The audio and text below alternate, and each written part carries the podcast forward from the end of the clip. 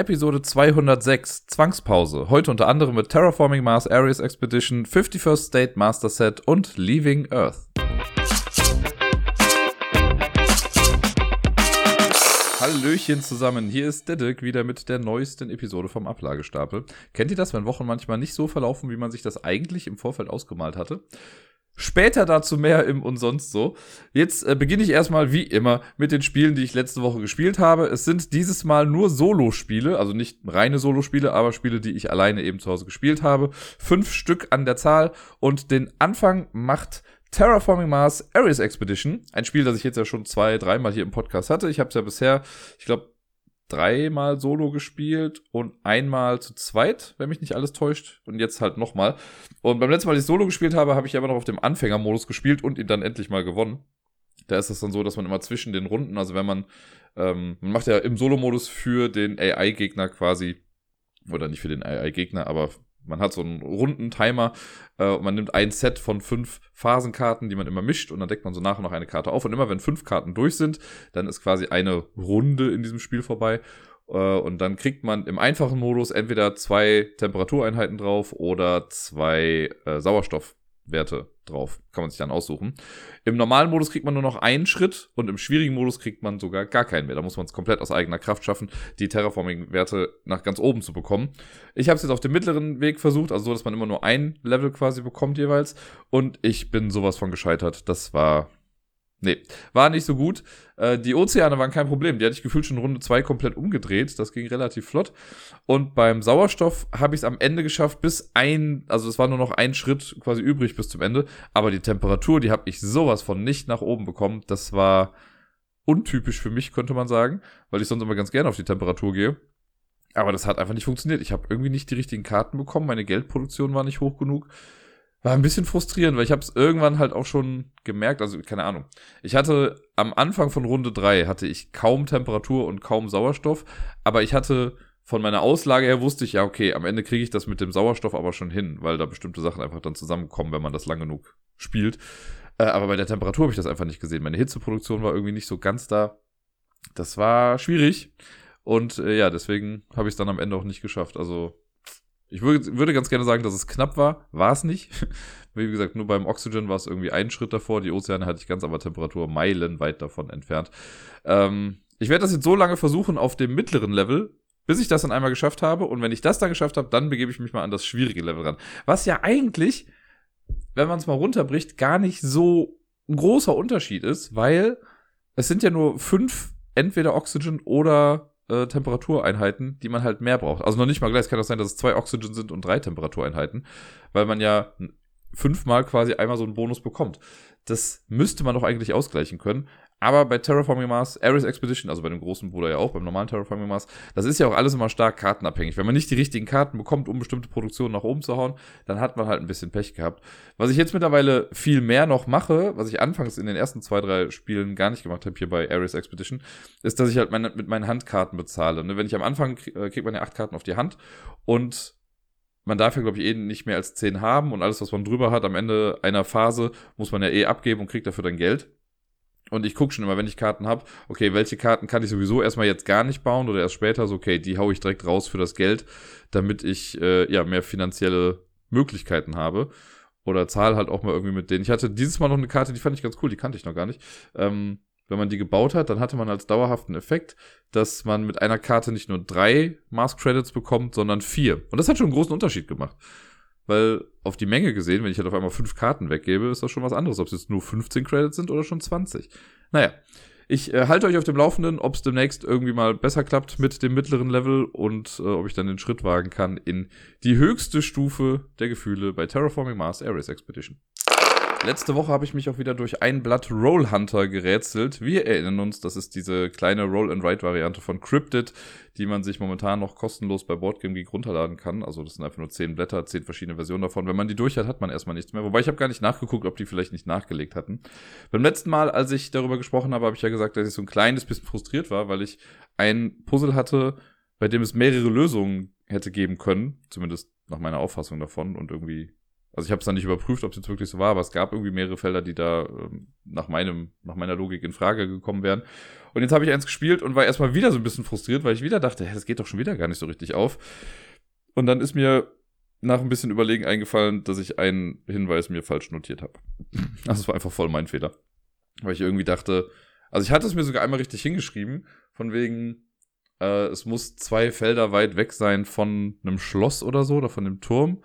Aber ich habe das so blöd aufgeschrieben, dass ich dann fünf Minuten später, weil mein Gedächtnis in dem Fall irgendwie ein bisschen fritte war, ähm, habe ich dann gedacht, das heißt irgendwie zwei Felder weit weg von einer Krone oder irgendwie sowas. Ich glaube, ich habe wegen, wegen Castle und Crown habe ich einfach nur ein C gemacht und das habe ich dann missinterpretiert. Naja, deswegen war ich dann irgendwann dann dachte, das kann doch alles gar nicht sein. Und dann habe ich nochmal nachgeguckt, dann ja, war es doch eindeutig. Naja, kann also auch passieren. Äh, ist so ein bisschen ja wie beim normalen Cryptid, wenn man irgendwie versucht sich zu merken, was die anderen für Hinweise haben. Und wenn man dann irgendwie durcheinander kommt, dann passt das auch wieder nicht. Und dann muss man ja wieder auf dem Board einmal gucken, wie gerade die Situation ist und das alles nochmal nachvollziehen.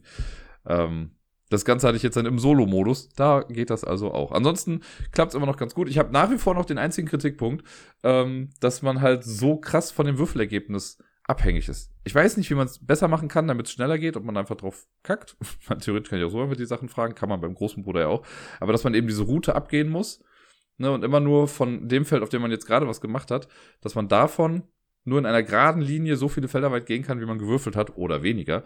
Das ist schon sehr restriktiv. Also man kann halt nicht, wenn ich jetzt weiß, ich muss auf die andere Seite, ist das halt schon echt blöd, wenn man da nicht hinkommt. Und irgendwie eine Möglichkeit, das anders zu machen oder das zu mitigieren, das finde ich halt echt äh, ganz cool. Aber ich wüsste jetzt gerade auch nicht, wie man es besser lösen kann. Von daher ist das jetzt nur so ein, ein in den Raum geworfener Hinweis für irgendwen, der es vielleicht irgendwann mal hört. Wenn es momentan, abgesehen von Palm Island, ein Spiel gibt, das man super gut solo spielen kann, was man schnell aufbauen kann und was einfach nicht viel Vorbereitungszeit braucht, dann ist es wohl Micro Macro Crime City. Momentan Full House, also der zweite Teil. Den habe ich jetzt ja die letzten Wochen auch immer mal wieder drin gehabt. Ich glaube, das letzte Mal vor zwei Wochen. Äh, und auch letzte Woche habe ich mir wieder einen Fall angeguckt davon, der auch wieder schwieriger war. Also insgesamt habe ich jetzt wirklich das Gefühl, dass die zweite Box das Level einfach ein bisschen angehoben hat, weil das war jetzt, glaube ich, mein letzter Drei-Sterne-Fall. Und auch da habe ich wieder gedacht, das wäre in der ersten Box mindestens vier Sterne gewesen. Das waren jetzt gar nicht so viele Karten, ich glaube, das waren nur fünf Stück, aber man musste wirklich viel auf eigene Faust irgendwie suchen. Also selbst der, anhand der Fragen, also ich fand vorher war das immer so, dass man so schön anhand der Fragen auch entlanggeleitet wurde. Also ich mache das ja im Profi-Modus, das heißt, ich gucke ja nur die Hauptkarte an und mache dann alles alleine.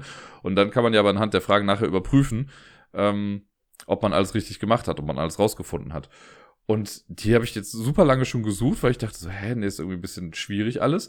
Und dann bin ich die Fragen entlang gegangen und selbst in den Fragen waren das aber so große Lücken, dass ich dann dachte, okay, da muss man schon echt viel selbst denken, wenn man das nicht im Profi-Modus irgendwie spielt. Ich nenne es mal Profi-Modus, ich weiß gar nicht, ob das, ein, ob das so heißt oder ob das irgendwie anders heißt, aber naja, ihr wisst, was ich meine. Ähm, und ich habe jetzt lustigerweise, ich habe diesen Fall jetzt gelöst, bin aber während der Lösung auf einen anderen Fall gestoßen, der meiner Meinung nach aber voll damit zusammenhängt. Und das war dann nämlich ein bisschen weird. Also irgendwie ist das so ein bisschen wie das Marvel Cinematic Universe, ist das hier das Mikro-Makro Cinematic Universe, weil jetzt hier, also natürlich begegnen sich Charaktere immer mal wieder irgendwie, aber hier in dem Fall gab es so einen Ort, an dem mehrere Sachen zusammengelaufen sind und von dem ausgehend schätze ich jetzt einfach mal, dass später nochmal ein Fall kommt, den ich jetzt aber schon quasi gelöst habe, weil der damit so verbunden war. Also ich bin mal sehr gespannt, vielleicht tue ich der Sache ganz auch Unrecht, äh, der, der ganzen Sache auch Unrecht und habe einfach nur ein kleines Gimmick oder sowas entdeckt. Aber würde mich nicht wundern, wenn ich irgendwie in einem der späteren Fälle jetzt genau die Charaktere dann wiedersehe, die ich auch noch mitverfolgt habe auf der Karte und bei denen ich jetzt auch weiß, welches Schicksal sie ereilt hat, weil das irgendwie für mich alles zusammengehörte. Naja, wir gucken mal, was in Zukunft noch so passiert. Ich glaube, ich habe jetzt die Hälfte der Fälle durch. Also ich habe jetzt noch acht plus dann noch diverse Bonusfälle, die man dann wahrscheinlich auf der Homepage finden kann. Letzte Woche habe ich mich auch mit einem Spiel mal befasst, was ich wirklich schon sehr, sehr lange nicht mehr gespielt habe.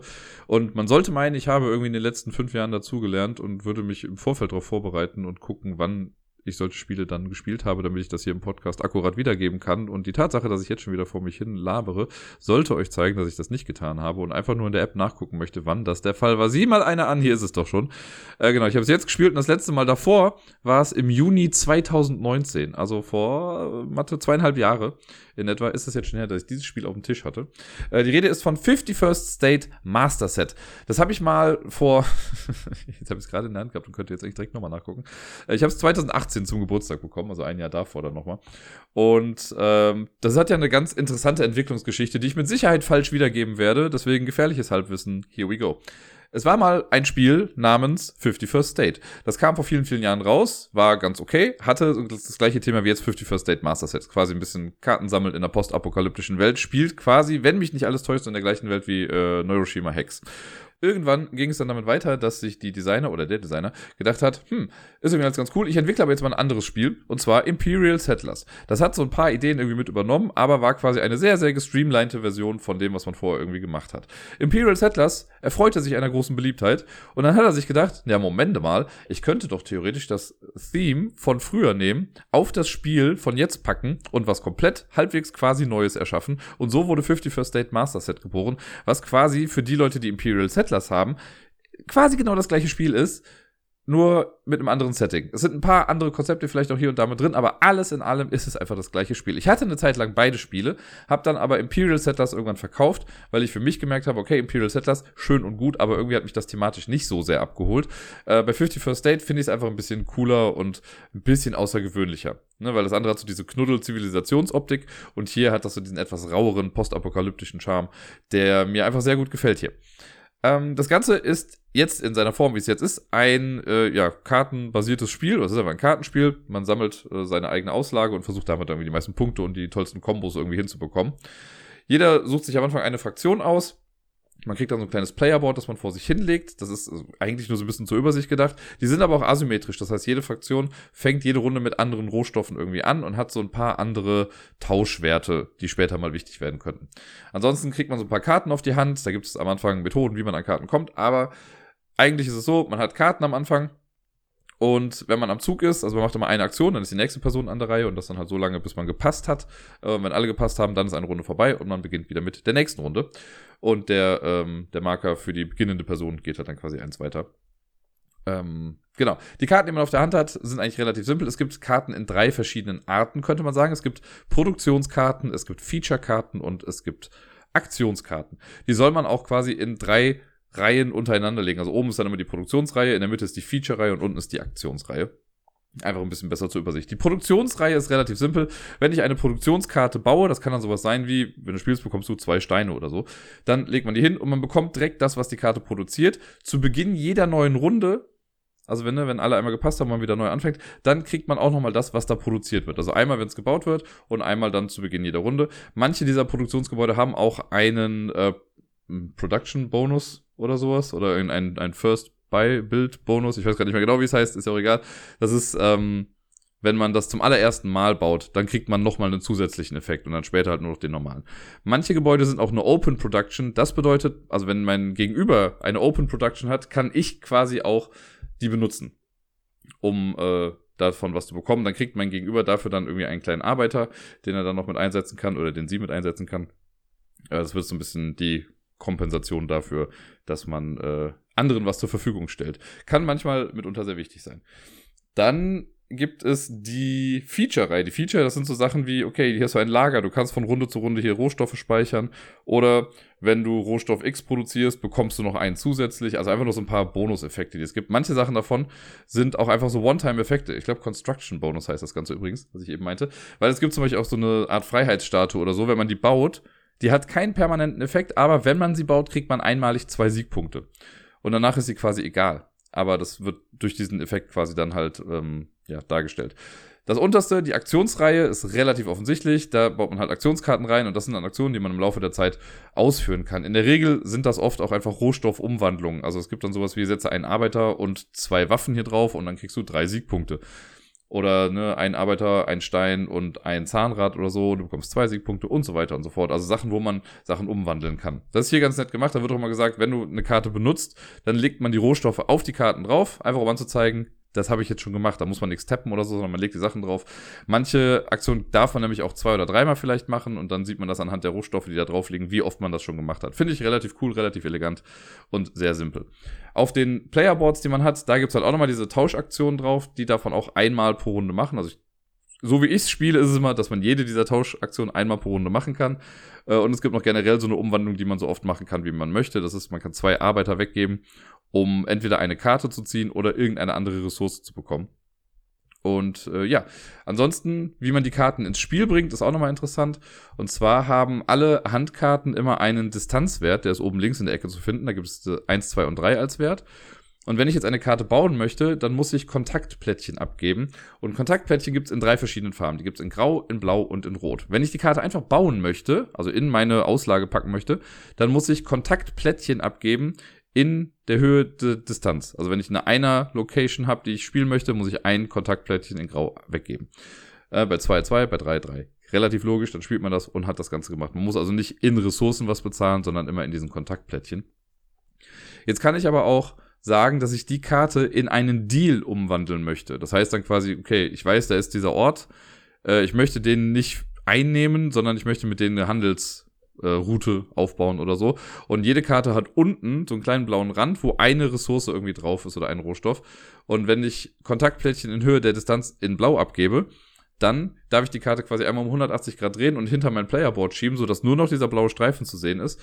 Und ähnlich wie bei der Produktion ist es dann so, dass ich einmal sofort das bekomme, was der Deal ist. Und zu Beginn jeder Runde bekomme ich auch immer den Deal. Also ich krieg dann, man kann mehrere Deals machen, dann kriegt man das einmal komplett in seine Auslage dann irgendwie auch rein. Das sind die Deals, also können auch sehr hilfreich sein, weil manchmal kann man eine Karte vielleicht nicht bauen oder möchte sie vielleicht auch nicht bauen aus diversesten Gründen. Und dann kann man die einfach als Deal benutzen.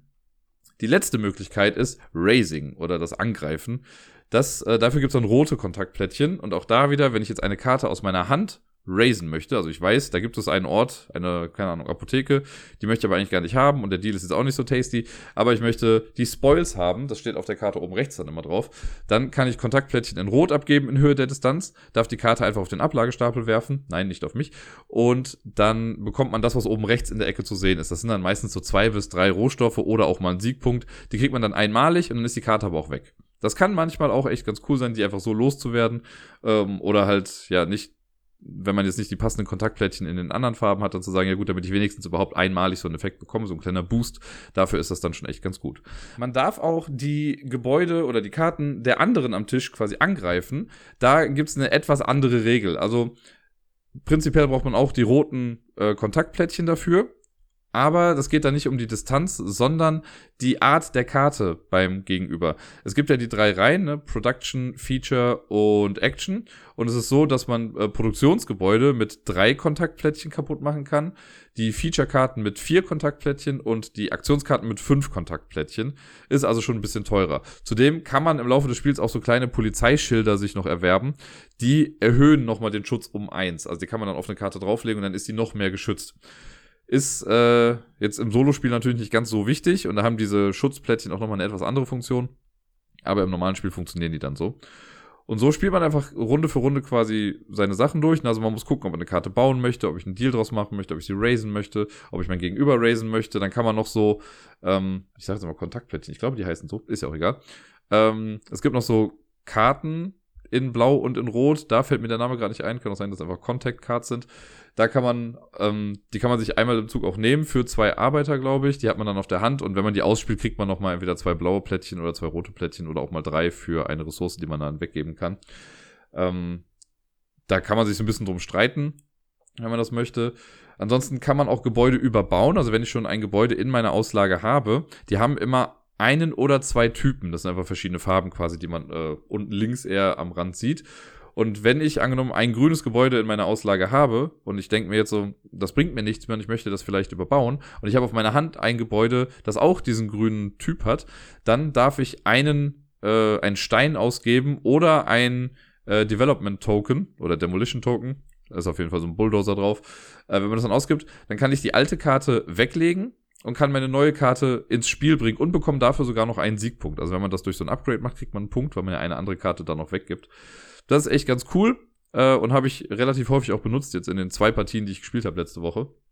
Wenn man das mit anderen spielt oder wenn man selber angegriffen wird generell, dann ist es so, dass äh, Gebäude erstmal nicht verschwinden, sondern die werden auf die Rückseite gedreht und gelten dann als Ruine. Und Ruinen sind für dieses Überbauen jeder Typ. Also ich muss dann nicht mehr gucken, ob ich irgendwelche Farben äh, abgleichen muss oder so, sondern eine Ruine zählt zu jedem Typ. Das heißt, ich kann dann auch äh, einen Stein oder so einen Token irgendwie ausgeben, um die andere Karte dann wegzugeben und meine neue Karte ins Spiel zu bringen. Und ich bekomme dafür halt auch noch einen Siegpunkt. Auch relativ cool. Ansonsten war es das, glaube ich, größtenteils mit den Aktionen. Ich müsste gerade so überlegen, ob da nicht noch irgendwie was war. Zumindest fällt mir gerade nichts mehr ein, aber im Prinzip war es das, ne? Karten spielen, an Ressourcen kommen und Ressourcen zu Siegpunkten umwandeln. Und das war's dann irgendwie. Und das macht man so lange, bis eine Person auf 25 Siegpunkte kommt. Dann wird die Runde noch zu Ende gespielt und dann gibt's noch so eine Art Schlusswertung irgendwie. Und wenn man das dann durch hat, dann guckt man einfach, wer hat die meisten Punkte in 51st State Master Set und die Person gewinnt dann das Ganze. Das klingt jetzt erstmal nach relativ viel und ich musste mich auch erst irgendwie kurz einfuchsen wieder, weil ich jetzt ja, wie gesagt, zweieinhalb Jahre nicht gespielt hatte. Aber das geht so flüssig von der Hand, dieses Spiel. Das ist echt ganz cool. Ähm, ich mag generell die, die Grafiken da drauf, irgendwie die ganzen Illustrationen. Das ist schon ganz cool gemacht. Die Texte, finde ich, sind klar oder auch die Erklärungen der einzelnen Gebäude. So, da gibt es nicht viel Spielraum für Missverständnisse. Ähm, was auch ganz nett ist, ich habe halt einmal das Basisspiel gespielt und in der Box, also wenn man das Spiel neu kauft, sind quasi schon so zwei Erweiterungen noch mit drin. Das sind dann nochmal Decks mit schlag mich tot 50 Karten oder vielleicht ein paar weniger. Die äh, eine davon kann man dann mit in das Hauptdeck mischen und das soll dann so ein etwas anderes Spielgefühl vermitteln. Ich habe jetzt einmal, wie gesagt, das Basisspiel gemacht und einmal mit der Winter-Erweiterung gespielt.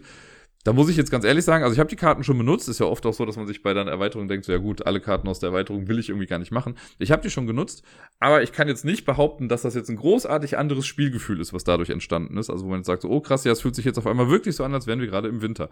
Thematisch sind die Karten vielleicht so benannt, dass das dann eher Sinn ergibt damit, aber das, was man macht, ist im Prinzip egal. Es gibt noch die andere Erweiterung da drin, das ist die New Era. Die werde ich jetzt zunächst auch nochmal ausprobieren, aber ich glaube, auch da hat das nicht so den krassen Effekt auf das Spiel an sich. Es gibt ja mittlerweile auch echt viele kleine Mini-Erweiterungen dafür. Also es sind dann immer diese kleinen Kartendecks und wie gesagt, eine davon mischt man dann mit dem Hauptdeck zusammen und das war's dann. Da bin ich mal gespannt, äh, ob mich das dann irgendwann noch so packt und ich mir da vielleicht noch so zwei, drei weitere zu hole. Ich würde im Vorfeld dann mal gucken, welche es so gibt und welche somit die besten Bewertungen haben, damit ich mir so ein paar Gurken vielleicht sparen kann. Ist jetzt nicht so, dass ich da voll der Completionist bin und mir denke, ich brauche jetzt alles von diesem Spiel. Aber ich bin sehr, sehr froh, dass ich jetzt nochmal rausgeholt habe und gespielt habe weil ich nochmal gemerkt habe, wie cool das einfach ist, wie viel Spaß das macht. Und ich freue mich schon sehr darauf, das hoffentlich in absehbarer Zeit auch mal wieder mit anderen Menschen zu spielen und nicht nur solo. Der Solo-Modus funktioniert echt ganz gut. Ich habe immer so ein bisschen, ja, nicht Bauchschmerzen, aber oft sind Solo-Modi in so Spielen ja auch eher so ein bisschen clunky oder funktionieren nicht so hundertprozentig gut. Aber hier ist es ganz gut. Man muss zwar so ein paar Buchhaltungsschritte immer abarbeiten, aber alles in allem ist es ganz nett gemacht. Es wird ein, ein Gegenüber simuliert. Und ähm, die Reihenfolge ist aber relativ klar, was da gemacht wird. Und zwar ist die, die ersten ein bis zwei Aktionen sind, er nimmt sich von diesen entweder eine rote oder eine blaue Karte. Äh, diese Kontaktkarten, ich glaube, die heißen Kontaktkarten, ich komme wirklich nicht mehr drauf, wie sie heißen. Ähm, die liegen ja quasi aus, immer eine davon, also von jeder Farbe eine offen aus. Und wenn die eine dann weggenommen wird, wird nicht sofort die nächste aufgedeckt, sondern erst zu Beginn der nächsten Runde. So, die liegen am Anfang da und man selber fängt zwar immer an, der AI-Gegner nimmt sich dann aber eine von den beiden Karten. Wenn beide da sind, macht man das zufällig. Ansonsten, wenn eh nur noch eine da ist, nimmt er halt diese. Und für jede Karte, die er nimmt, kriegt er per se schon mal zwei Siegpunkte. Das heißt, die, der erste Zug ist auf jeden Fall, man nimmt sich so eine Karte. Wenn man selber nicht eine andere Karte genommen hat davon, oder die jeweils andere Karte, dann nimmt er sich im zweiten Zug auch nochmal so eine Karte, bekommt aber halt auch nochmal zwei Siegpunkte. Und ab dem zweiten oder dritten Zug, also wenn diese Karten weg sind, dann versucht er anzugreifen. Und das ist eigentlich auch echt simpel gemacht. Und zwar wird dann eine Karte vom Deck einfach aufgedeckt und da muss man die Typen sich angucken, die da sind. Und wenn ich ein Gebäude in meinem Königreich habe, also in meiner Auslage habe, das diesem Typ entspricht, dann wird das zerstört. Es sei denn, es ist so ein Schutztoken drauf, so ein Polizeimarker. Dann geht der Marker zwar weg, aber das Gebäude ist geschützt. Ähm, und das war's dann. Wenn kein Gebäude da zutrifft irgendwie, dann macht man selber erstmal wieder seinen Zug und in der nächsten Runde, wenn der AI-Gegner wieder dran ist, wird noch eine Karte gezogen und es wird wieder überprüft, ob es jetzt äh, ein Gebäude gibt, das dazu passt irgendwie. Das Ganze passiert bis zu dreimal. Wenn nach dem dritten Mal kein Gebäude getroffen wurde mit dem richtigen Typ, dann greift er nicht an und es geht einfach, dann ist man selber nur noch so lange dran, bis man nichts mehr machen möchte. Wenn ein Gebäude getroffen wird, dann wird es halt rumgedreht ähm, und sollte es ein Unentschieden geben, weil man vielleicht mehrere Gebäude des Typs hat, dann gibt es eine sehr, sehr gute Auflistung in den Regeln, die sagt, was man dann in welcher Reihenfolge abgleichen muss, um zu gucken, welches Gebäude jetzt wirklich zerstört wird. Es geht sogar so weit, dass sie sagen, okay, wenn, bis, wenn du es bis hierhin geschafft hast und du hast immer noch kein Gebäude gefunden, welches jetzt zerstört wird, dann mach bitte ein Foto und schick uns das, weil wir glauben es nicht. Ne? Also weil irgendwie sollte es bis dahin dann wirklich irgendwie alles aufgeklärt sein. Es würde mich mal sehr interessieren, ob das wirklich mal jemand gemacht hat, ob da wirklich mal ein Foto hingeschickt wurde und wo sie dann so einen Fall aufgedeckt haben, wo etwas dann nicht so wirklich wirklich aufgegangen ist. Naja, das alles ist jetzt quasi 51st State Master Set in a nutshell. Cooles postapokalyptisches Thema. Ähm, wie gesagt, wenn ihr jetzt das nicht bevorzugt, sondern sagt, die Knuddel-Zivilisationsoptik gefällt mir irgendwie ein bisschen besser, dann nehmt Imperial Settlers, weil es ist bis auf wenige, wenige Ausnahmen das gleiche Spiel eine, also Kritikpunkt ist vielleicht das Falsche, aber eine Sache, die ich nicht so ganz intuitiv finde bei dem Spiel, wo man sich ein bisschen dran gewöhnen muss, ist, dass man halt stellenweise relativ viele Ressourcen sammelt in dem Spiel, aber man behält die nicht von Runde zu Runde. Also alles, was ich am Ende einer Runde noch habe und nicht irgendwie auf irgendwelchen Feature-Karten speichern kann, die kommen weg. Und dann sammle ich einmal wieder alles neu zu Beginn einer Runde. Das muss man erstmal reinbekommen. Das haben sie dann ja später, also aus Imperial Settlers wurde dann ja quasi nochmal die neuere Version mit Empires of the North. Und da haben sie es so gemacht, dass man die Ressourcen von Runde zu Runde auch behalten kann, was halt in meinen Augen thematisch ein bisschen mehr Sinn ergibt und ein bisschen intuitiver ist. Aber das ist so eine Kleinigkeit, die man einmal irgendwie schlucken muss und dann hat sich das auch erledigt. Das letzte Spiel, das ich letzte Woche gespielt habe, war Leaving Earth. Ein Spiel, das ich seit, ich habe es mir direkt aufgerufen, seit äh, April 2019 habe. Ich habe es dann in der Zeit irgendwie direkt, glaube ich, vier, fünf Mal so quasi hintereinander gespielt. Dann wieder eine Weile nicht. Dann habe ich es einmal mit Deni gespielt. Und äh, dann habe ich es noch einmal 2020 gespielt und jetzt dann wieder. Also es liegen auch schon wieder knapp zwei Jahre irgendwie äh, zwischen den Spielen, was mir gar nicht so lange vorkommt, weil ich weiß noch, dass ich es, glaube ich, sogar gestreamt habe damals. Ja, kommt in etwa hin. Aber ganz sicher bin ich mir jetzt auch nicht mehr. Ähm, Leaving Earth ist ein wundervolles Spiel. Ich hab's, also ich hab's öfter mal gesehen und dann auch wieder so ein bisschen ad acta gelegt, weil ich mir dachte, naja, irgendwie ein bisschen komisch. Und dann, ja, ist doch der Funke irgendwann übergesprungen. Ich hab's mir geholt und ich find's super gut, aber das ist einfach ein Spiel, bei dem ich gemerkt habe, als Solo-Spiel finde ich's mega gut. Im Multiplayer nicht so. Ich habe es ja einmal mit Deni gespielt und das war echt nicht so toll. Äh, Deni hat es auch, glaube ich, generell nicht so gefallen vom Spiel. Und das ist natürlich schwierig. Das ist so wie, wenn man jemandem ein YouTube-Video zeigen möchte, wo man selber mega von begeistert ist und das super lustig findet. Und dann zeigt man das einer Person und die lacht nicht. Und dann denkt man sich nur so, was ist kaputt bei dir? Und in dem Fall war das aber halt auch so, ne? weil ich dachte mir, boah, das ist voll gut und das wird ihm bestimmt gefallen und das hier, das wird doch voll gut jetzt gleich. Ja, wurde es irgendwie nicht. Und das lag, glaube ich, einfach daran, dass es kein richtiges Multiplayer-Spiel ist. Bei Living Earth versuchen wir, die Erde zu verlassen. Und zwar in einem Spiel, was fast schon mehr Simulation ist als richtiges Brettspiel irgendwie. Es gibt ein paar Sachen natürlich, die auch was mit Glück und so zu tun haben, aber alles in allem finde ich, ist das mehr eine Simulation. Die müssten daraus mal eigentlich ein gutes, eine gute App oder ein gutes Computerspiel machen, weil das bietet sich so an dafür. Äh, und ich habe auch schon eine Idee für eine richtig gute App, die das Spiel gebrauchen kann. Ähm, wir starten im Jahre, boah, ich weiß gar nicht, ich glaube 1963 oder sowas und versuchen quasi unser Weltraumfahrtprogramm äh, auf die Beine zu stellen. Und dafür müssen halt bestimmte Sachen entwickelt werden. Man muss Tests durchführen und es gibt verschiedene Missionen. Zu Beginn des Spiels kann man sich aussuchen, was für eine Art von Mission oder welche Schwierigkeit man spielen möchte. Es geht halt von einfach bis sehr schwierig. Und dementsprechend werden Missionskarten aufgedeckt. Diese Missionskarten haben Siegpunktwerte drauf. Wenn man jetzt im Multiplayer spielt, geht das Spiel so lange, bis entweder die Zeit abgelaufen ist, nach 20 Jahren äh, ist es quasi vorbei. Ich glaube, wenn man mit der Erweiterung spielt, die ich jetzt dabei hatte, geht es noch ein kleines bisschen länger. Äh, und dann guckt man, wer die meisten Punkte hat. Ansonsten ist das Spiel auch vorbei, wenn jemand uneinholbar weit vorne ist. Das heißt, man sieht ja, welche Punktewerte gerade draußen sind. Angenommen, es gibt jetzt 30 Punkte insgesamt zu holen auf diesen Karten. Und wenn jetzt jemand dann 16 Punkte hat, dann können die anderen ihn ja gar nicht mehr einholen mit den restlichen Karten und deswegen hat die Person dann auch gewonnen. Im Solo-Modus ist es so, dass man halt am Ende auch, also man gewinnt auch, wenn man es schafft, die ähm, ja mehr als die Hälfte der zur Verfügung stehenden Siegpunkte zu erreichen. War das jetzt ein Satz? Ich weiß es nicht. Wir werden es nie rausfinden. Ähm, ja, das macht man. Also ich habe auf der ich glaube, ich habe auf dem normalen Modus gespielt und mit der Erweiterung, das war ein bisschen anders, weil dann kommen noch so ein paar andere Missionen hinzu, aber da möchte ich jetzt gar nicht zu sehr drauf eingehen. Auf jeden Fall liegen die Punkte dann draußen und man versucht dann halt schon zu überlegen, okay, welche Missionen kann ich jetzt machen äh, oder welche sind erfolgsversprechend, um irgendwie den Sieg zu bekommen. Es war sehr knapp, das kann ich schon mal spoilen. Ich habe in der letzten Runde im letzten Jahr, und es hört im Jahre 1986 auf, was ich sehr charmant finde, weil das ist ja mein Geburtsjahr, da, ähm, da habe ich noch geschafft, irgendwie drei Missionen zu erfüllen. Und da war auch eine sehr lange Mission mit dabei, die dann noch zu Ende gegangen ist. Und dadurch habe ich dann die nötigen Karten noch bekommen und konnte das Spiel dann auch siegreich beenden. Das war ganz cool. In dem Spiel ist es so, dass wir zu Beginn jeder Runde 25 Millionen Dollar bekommen. Es gibt eigentlich Papiergeld in diesem Spiel und ich bin ja keiner, der Papiergeld verteufelt. Ganz im Gegenteil. Ich finde das gar nicht so schlimm. Ich weiß gar nicht, was die Leute mal haben.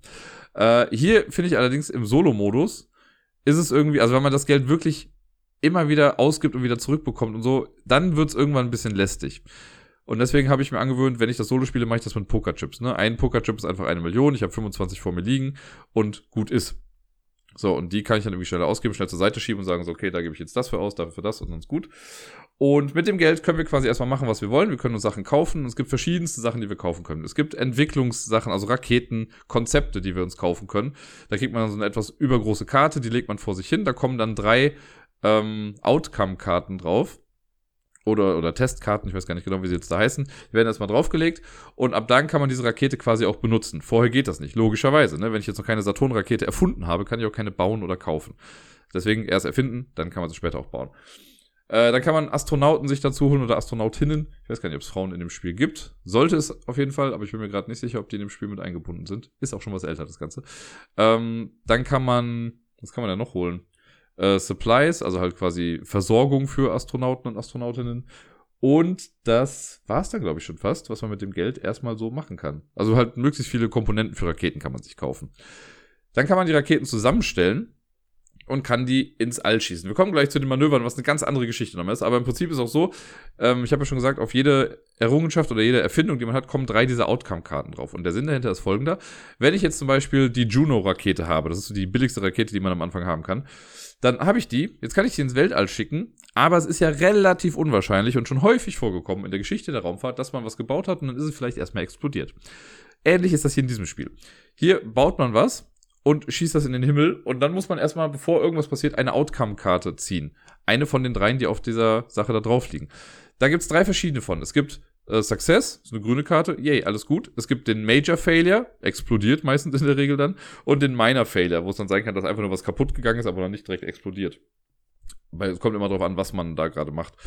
Und äh, jetzt ist es so, dass angenommen, ich habe jetzt ein Deck und da sind zwei Erfolge drin und ein Major Failure. So, das sind drei, die mische ich dann. Ich ziehe eine Karte, ist ein Success und denke mir, geil, hat funktioniert. Ich weiß aber nicht, welche anderen Karten ja noch drin sind. Das heißt, ich kann später nochmal eine Juno-Rakete abfeuern, kriege wieder ein Success und denke mir so, okay, jetzt habe ich das schon zweimal gemacht. Ich mache es noch ein drittes Mal als Test, so ist wieder ein Success. Und denke mir dann, ja komm, ich habe es dreimal getestet, dreimal war es ein Erfolg. Jetzt kann ich anfangen, die richtige Mission zu planen. Dann plane ich voll die Mission, stecke meinen Astronauten in die Rakete, will den in den Himmel schießen zieht da eine Karte und dann ist auf einmal der Major Failure, die Rakete explodiert, alles ist kaputt, der Astronaut ist tot. Das ist ziemlich blöd. Das kann man aber umgehen und deswegen ist das Testen in diesem Spiel so wichtig. Und das finde ich so einen super coolen Aspekt, weil er irgendwie so ein bisschen auch die Realität einfach mit ablichtet. Und zwar kann man diese, diese Karten entfernen aus dem Stapel. Wenn ich jetzt einen Test mache und es ist ein Fehlschlag zum Beispiel, dann steht auf der Karte auch drauf, Major Failure und Fehlschläge kosten 5 Millionen Dollar, um sie zu äh, entfernen. Das heißt, ne, scheiße, ist was blöd gelaufen, wir brauchen jetzt 5 Millionen, um das zu beseitigen, was jetzt schiefgegangen ist, und danach haben wir bessere Chancen, dass es gut funktioniert. Was ja jetzt in unserem Fall mit dem Deck, was ich eben beschrieben habe, ganz cool wäre, ne? Weil wenn wir wissen oder denken, es sind zwei Erfolge drin und ein Fehlschlag und der Fehlschlag ist raus, dann ist ja ab jetzt immer nur noch ein Erfolg drin. Also immer wenn ich jetzt ziehe, wird es ein Erfolg. Voll gut. Jetzt kann es aber auch sein, dass wir äh, einen Test machen und es ist ein Erfolg, aber wir haben insgesamt drei Karten da drin. Wenn es jetzt ein Erfolg ist, kann ich natürlich sagen, ja gut, hat geklappt. Lass ich doch jetzt einfach so. Aber in meinem Beispiel wie eben, ne, wenn es jetzt dreimal ein Erfolg war, ist das ja noch lange kein Garant dafür, dass da auch drei Erfolge drin sind und dann kann trotzdem irgendwann noch so ein Failure irgendwie rauskommen. Deswegen kann ich auch Erfolge aus diesem Deck rausnehmen. Und das ist fast noch wichtiger als die anderen Sachen. Das kostet mich auch 10 Millionen.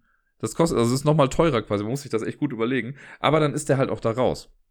Der Vorteil da ist halt, dass man das Deck trotzdem ja dünner macht. Ne? Das heißt, okay, wir wollen quasi das, was wir jetzt gerade äh, getestet haben und es hat funktioniert.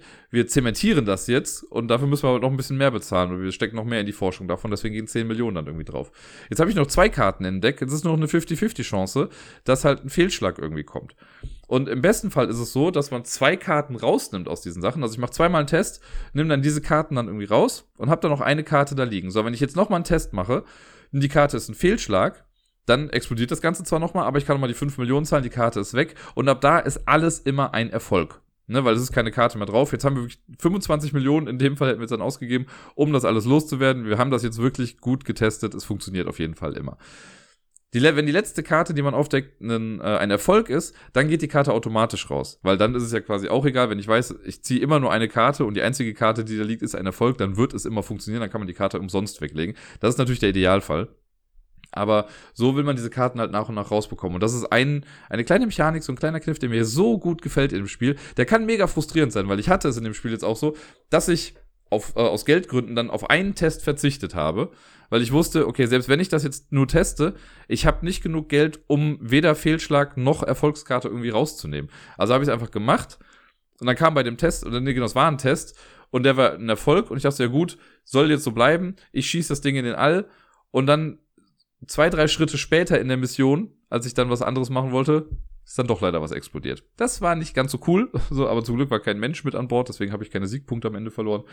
Aber ja, das war, ähm, ja, das war nicht so cool. Aber deswegen testen, sehr wichtig und die Fehlschläge und die Erfolge immer rausnehmen aus diesem Deck.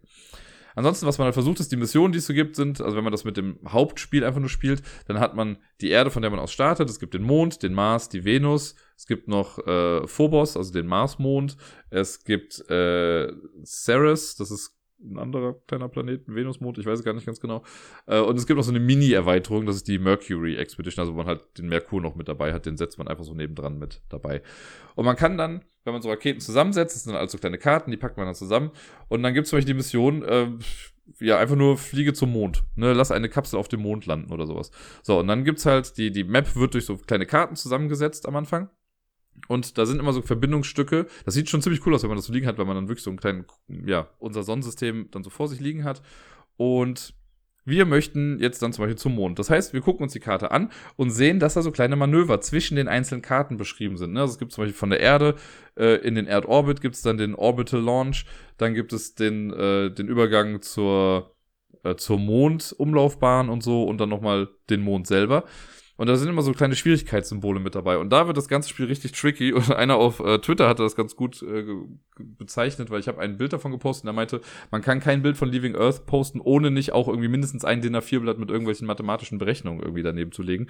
Und das ist hier wirklich der Fall. Man muss so krass rechnen. Es gibt, glaube ich, kein anderes Brettspiel, das ich habe, bei dem ich auf den Taschenrechner angewiesen bin stellenweise, weil ich sonst irgendwie nicht hinbekomme oder einfach zu faul bin, sagen wir mal so. Eins äh, der ersten Kapitel in der Anleitung ist auch Basics of Rocketry. Also man muss quasi erstmal Raketenwissenschaft lernen, um dieses Spiel spielen zu können. Es ist wirklich, wenn man es einmal drin hat, ist es auch gar nicht mehr so kompliziert. Und man kriegt, ich glaube erst durch die Erweiterung war das, aber dann kriegt man so einen kleinen Block auch mit dabei, wo man das ein bisschen besser auflisten kann, weil eine Mission besteht aus mehreren Manövern. Ne, sowas, ich mache jetzt mal hier das Beispiel, keine Ahnung, angenommen, ich möchte jetzt zur Toilette gehen, dann hätte ich jetzt, okay, ein Manöver ist aufstehen, dann, okay, ist eigentlich ein blödes Beispiel, weil ich werde nicht viel mitschleppen dahin. Ist auch ganz egal, bleiben wir vielleicht doch beim Mond.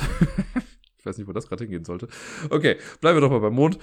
Ähm, die Idee ist ja quasi, also auch in der Raumfahrt ist ja so, wenn man so eine kleine Kapsel einfach nur zum Mond bringen will, braucht man ja trotzdem so eine mega fette Rakete, die das Ding erstmal irgendwie gen Himmel schießt. Und jede Karte, die man hat, jede Komponente, aus der äh, oder die in einer Rakete drin sein kann, hat ein Gewicht. Sagen wir, die kleinste Kapsel hat ein Gewicht von einer Tonne. Also steht einfach eine Eins dann oben drin. So, die möchte ich jetzt zum Mond bringen. Um die zum Mond zu bringen, und da gibt's dann so eine Reihenfolge, wie man das am besten macht, weil eigentlich muss man die Mission immer von hinten planen. Weil ich habe die Mission ja geschafft, wenn die Kapsel auf dem Mond ist. Und wir gehen jetzt einfach mal davon aus, dass alle anderen Tests dafür schon stattgefunden haben, weil das muss man ja auch noch ein bisschen mit beachten, dass es ja sein kann, dass ich die Landung noch gar nicht erfunden habe. Also muss ich das vorher auch erst nochmal alles testen. Angenommen, das ist schon alles gemacht und es geht wirklich nur noch darum, diese Kapsel jetzt da zum Mond zu bekommen. Dann weiß ich, okay, eine Tonne muss zum Mond. Die muss ja irgendwie dahin gebracht werden. So. Das heißt, sobald nur noch diese letzte Karte der Kapsel auf dem Mond ist, bin ich safe. Dann habe ich es ja geschafft. So, dann gucke ich mir das Manöver an, das diese Kapsel zum Mond bringen soll. So, und das ist halt angenommen, ne, es ist dann halt von Mondumlaufbahn zu Mond. Und wir sagen jetzt mal, das hat eine Schwierigkeit von zwei.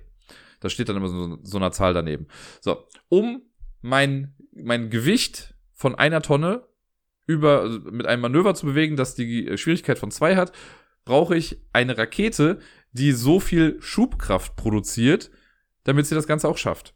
Ne? Und jetzt können wir gucken, einmal zwei ist zwei, also brauche ich eine Rakete, die zwei Schubkraft quasi äh, generiert. Die Juno-Raketen, die ganz kleinen, die man von Anfang an bauen kann, die generieren eine Schubkraft von vier. Voll super. Das Problem ist nur, die muss sich selber ja auch noch mit nach vorne katapultieren.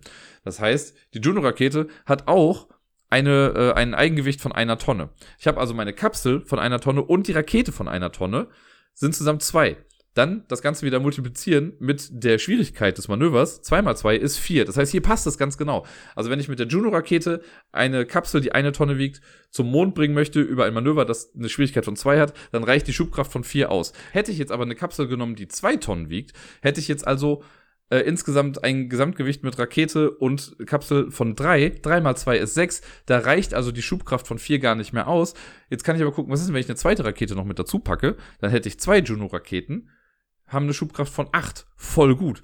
Aber die hat ja auch wieder ein Eigengewicht. Das heißt, ich hätte dann insgesamt die Kapsel von 2 und zwei Raketen jeweils eins. Also insgesamt 4. Vier, 4 mal 2 ist 8. Also mit zwei Juno-Raketen kann ich die Kapsel, die 2 Tonnen wiegt, über das Zweiermanöver auch dahin bringen, weil die Schubkraft zusammengerechnet dann wieder 8 ist. Versteht ihr, was ich meine?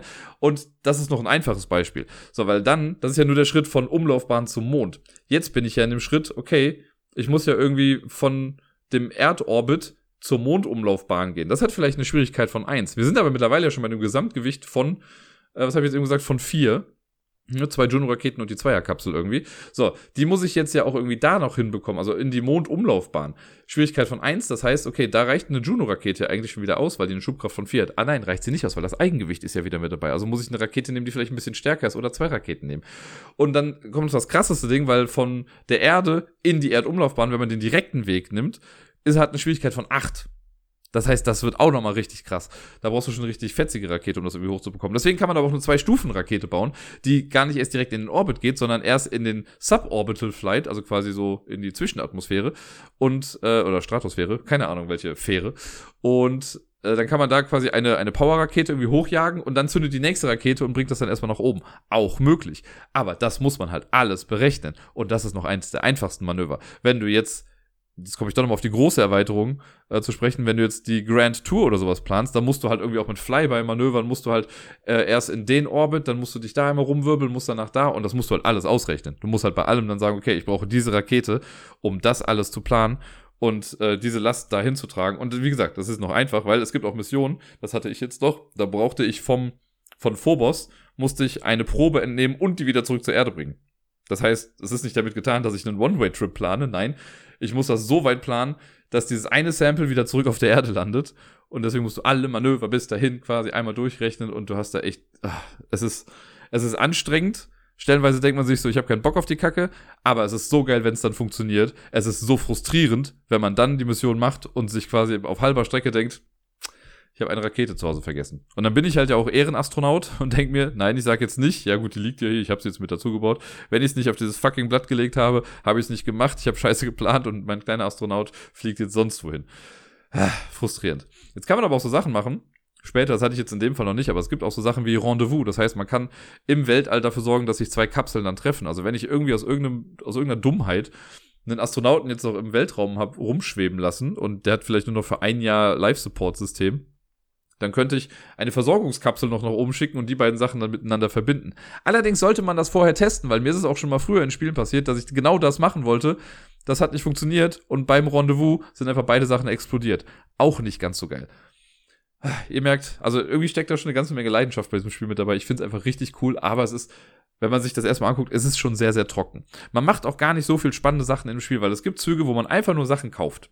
Ne, wenn ich gerade irgendwie das machen kann, gerade zum Beispiel die Saturn-Raketen, das sind die most powerful Rockets, die man da so haben kann. Die kosten 15 Millionen. Wir haben nur 25. Das heißt, ich kann doch nicht mal zwei in einer Runde kaufen. Dann kaufe ich mir eine und für 10, dann jage ich die vielleicht einfach nur mal in den Himmel, um einen Test zu machen, um dann für die anderen 10 die Outcome-Karte rauszunehmen. So, das mache ich dann drei Jahre hintereinander, um dann sagen zu können, jo, die Saturn-Rakete funktioniert. Jetzt weiß ich zwar, dass die funktioniert, aber die ist ja trotzdem weg. Wenn ich, da gibt es ja noch kein SpaceX. Wir haben noch nicht die tollen Raketen, die wieder landen auf der Erde, sondern wir müssen die immer wieder neu kaufen. Also muss ich noch ein Jahr warten, bis ich die dann hochjagen kann. Jetzt hast du aber auch mal Manöver, die dann eventuell vier dieser großen Raketen brauchen. Das heißt, für vier Saturn-Raketen brauche ich vier Jahre, um die zu bekommen. Das ist einfach krass. Und also das spiegelt wirklich so ein bisschen, glaube ich, wieder, wie es mit der Raumfahrt irgendwie damals war. Mittlerweile ist es ja ein bisschen besser, aber es war früher halt einfach nicht so einfach, mal eben so eine Rakete zu bauen. Nun, jetzt habe ich ja eben gesagt, ich möchte gar nicht zu sehr auf die Erweiterung eingehen. Ich sage aber trotzdem noch kurz was mit dazu. Das bringt halt die äußeren Planeten noch mit dazu, ne? also Jupiter, Saturn und wie sie alle heißen. Ähm, und bei denen ist das so, da kann man nicht einfach so hinfliegen, weil es ist ja schon auch generell wichtig zu wissen, wann sind die Planeten da, wo sie sein sollen. Weil ich kann ja nicht auf Verdacht einfach sagen, ich fliege jetzt zum Neptun und dann fliege ich dahin und der ist halt gerade gar nicht da, weil er gerade auf der anderen Seite der Sonne ist. Und deswegen gibt es durch die Erweiterung auch noch so einen Flugkalender quasi, wo dann genau draufsteht, in welchen Jahren man diese Planeten auch überhaupt ansteuern kann. Und es gibt nur eine Route im ganzen Spiel, wie man quasi relativ kostengünstig äh, und ressourcenschonend alle Planeten einmal abfarmen kann. Das ist dann die Grand Tour. Da musst du halt irgendwie erst zu Venus fliegen und dann durch so ein äh, Slingshot-Manöver, also man fliegt quasi einmal, so wie bei Armageddon, einmal um den Planeten rum, um ein bisschen äh, Speed aufzunehmen und dann jagt man von da aus dann quasi zum Saturn oder so und das gleiche macht man da nochmal, um zur äh, zum Jupiter zu kommen oder so. Das, wie gesagt, wissenschaftlich wahrscheinlich irgendwie alles gut begründet, aber das muss man alles mit einberechnen, weil mir ist auch schon mal passiert, dass ich mir gedacht habe, so, ich fliege jetzt zum Mars, äh, nicht zum Mars, aber zum, zum Jupiter. Nee, tue ich nicht. Ich bin im falschen Jahr. Ich habe meine Kapsel gerade ins Nichts geschickt. Es ist. Ja, also vielleicht merkt ihr da auch schon, es ist, man kann sich da super alleine mit befassen, aber man macht halt auch nicht wirklich Sachen zugbasiert. Das heißt, wenn ich jetzt dran bin in einem Multiplayer-Spiel, mache ich erst alle meine Aktionen. Jetzt kann es natürlich sein, dass ich so ein Jahr habe, wo ich sage, gut, ich kaufe eine Rakete, ich nehme ein Outcome-Ding raus, fertig. Aber es gibt halt auch Jahre, wo ich halt ganz viele Manöver mache, weil man kann insgesamt bis zu fünf Raumschiffe quasi im Weltraum irgendwie rumfliegen haben. Also wenn ich jetzt für jedes Ding erstmal gucken muss, okay, habe ich die Manöver richtig gemacht, ich führe das irgendwie alles aus. Wenn man das dann einmal richtig ausgerechnet hat, dann kann man sich auch sicher sein, dass es funktioniert. Es sei denn, man hat halt Sachen noch nicht richtig getestet, weil da musst du halt auch wieder die Outcomes machen und muss sich mit tausend Sachen irgendwie beschäftigen. Und die andere Person sitzt halt einfach nur mit dabei. Und das ist halt dann irgendwie nicht ganz so prickelnd. Multiplayer ist auch noch so, wenn ich jetzt als erstes eine Mission erfülle, dann bekommen alle anderen, die mitspielen, die würden dann noch Geld bekommen als, äh, ja, die sagen dann quasi, das kann ja nicht sein, dass die besser sind, wir stecken jetzt mehr Geld in unsere Forschung, für ein Jahr zumindest. Und äh, so wird das ein bisschen ausgeglichen, aber ja, das eine Mal, wo wir es gespielt haben, hatte das in meinen Augen jetzt nicht so ganz den gewünschten äh, Rubberband-Effekt. Also das sagt man ja, wenn man Rubberbanding ist so, wenn jemand weiter nach vorne geht, dann wird dieses Gummiband immer mehr gespannt und irgendwann ne, durch die Spannung äh, kann man dann schneller irgendwie aufholen. Das funktioniert bei dem Spiel irgendwie nicht. Zumindest habe ich das noch nicht so erlebt. Ich habe es jetzt auch nur einmal gespielt. Ähm, wenn mich jemand fragen würde, Dirk, bringst du mir dieses Spiel bei? Können wir das zu zweit spielen? Dann würde ich wahrscheinlich sagen, ja. Würde all das, was ich jetzt eben gesagt habe, wahrscheinlich auch nochmal wiederholen, mit, dass es nicht so das beste Multiplayer-Spiel ist und so theoretisch kann man das einfach Koop so spielen, dass man einfach sich Gedanken darüber macht, wie man diese Space Agency führen möchte und wo, wohin man möchte. Ähm, das ganze Spiel steht und fällt auch immer mit den Missionen. Also es gibt zum Beispiel auch eine schwierige Mission, das ist die Finde Leben im Universum oder zumindest in unserer Galaxie. Und dann musst du wirklich zu allen Planeten, die es so gibt, musst du einmal hinfliegen, um da zu beweisen, dass es kein Leben gibt. Wenn es Leben gibt, muss es auch noch zurück zur Erde bringen. Das ist auch alles gar nicht so einfach. Living Earth ist ein Spiel, ach, entweder man hasst es oder man liebt es, glaube ich. Ich liebe es sehr. Ich kann es nicht dauernd immer wieder spielen. Allein der Aufbau und so ist auch alles gar nicht so einfach. Also es dauert immer ein kleines bisschen. Wenn man es aber dann einmal aufgebaut hat und dann spielt, ist es ein Träumchen für Leute, die sich für Weltraum oder Weltraumfahrt generell interessieren. Kann ich das sehr, sehr empfehlen. Für Leute, die ein bisschen mehr Spiel aber wirklich wollen, weil es fühlt sich wirklich nicht so an wie ein Spiel, ist es vielleicht dann besser doch nichts.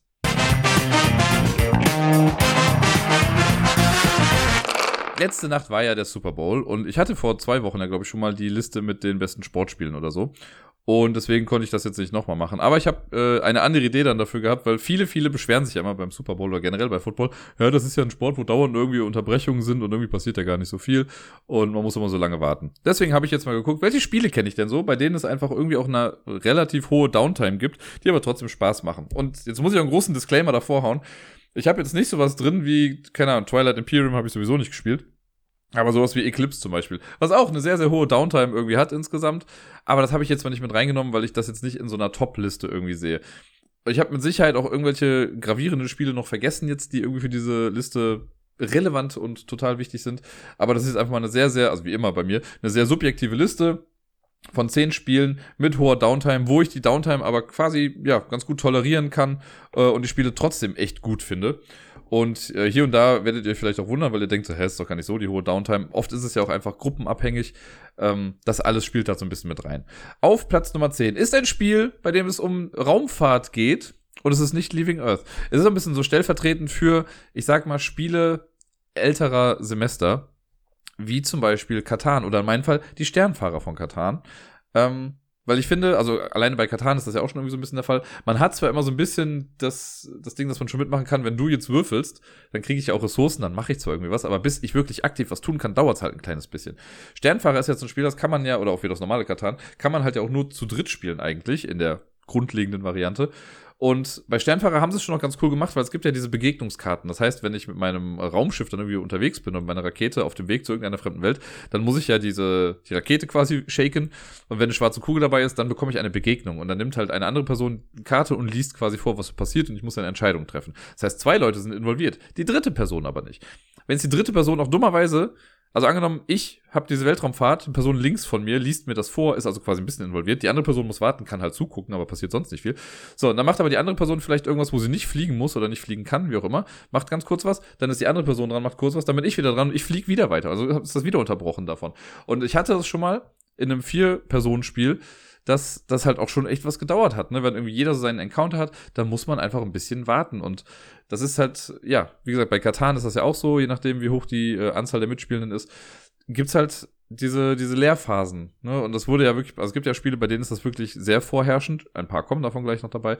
Und heutzutage wird ja oft versucht, das rauszunehmen. Ne? Sowas wie, als ein billiges Beispiel, aber Quicks zum Beispiel, ist ja ein Spiel, bei dem alle quasi immer dran beteiligt sind, wenn irgendwas passiert. Oder die Quacksalber von Quedlinburg, ne, wo alle gleichzeitig aus dem Beutel Sachen rausziehen und jeder so vor sich hinspielt. Das hat ja irgendwann auch den Begriff geprägt von diesem Multiplayer-Solitär, dass zwar alle irgendwie das gleiche Spiel spielen, aber jeder spielt halt eher so vor sich hin, was aber dann noch dazu führt, dass man sich nicht in die Quere kommen kann und die Reihenfolge nicht so wichtig ist. Ne? Weil sobald Sachen in Reihenfolge wichtig sind, ist klar, dass andere Leute halt auf ihren Zug auch irgendwie warten müssen. Naja, das war jetzt ein Beispiel dafür. Auf Platz Nummer 9 habe ich äh, auch quasi einen Vertreter für so eine Art von Spielen genommen. Und zwar habe ich jetzt hier Watson and Holmes genommen. Watson and Holmes ist so ein bisschen wie äh, Sherlock Holmes Criminal Cabinet. Also man versucht einen Fall zu lösen und muss dafür Texte lesen. Aber hier ist es eben ein Multiplayer-Spiel. Ich finde das ganz cool. Ich habe noch bei weitem nicht alle Fälle davon gespielt. Ich glaube, ich habe erst drei oder vier davon gemacht.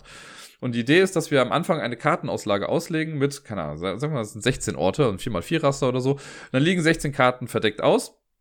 Und die haben von hinten, äh, sieht man schon, was das für Karten sind. Also zum Beispiel Polizeistation oder das Haus des Opfers, der Ballsaal, wie auch immer. So, jetzt kann ich, ähm, wenn man dann dran ist, dann kann man seinen kleinen Arbeiter quasi auf so eine Karte draufsetzen und sagen, ich möchte dahin. So, das machen erstmal alle und da wird noch ein bisschen austariert, wer jetzt wann wo wirklich hin darf, weil wenn du jetzt zur Polizeistation gehst, aber ich will da auch hin, dann kann ich da hingehen, kann aber mehr Kutschen-Token ausgeben. Das heißt quasi, ich bin schneller da. Jetzt kannst du das aber auch nochmal wieder überbieten und dann muss ich woanders hingehen und so weiter und so fort. Wenn das einmal aber durch ist, also das ist noch eine relativ ja, einfache einfache Phase, wo alle mit dran beteiligt sind.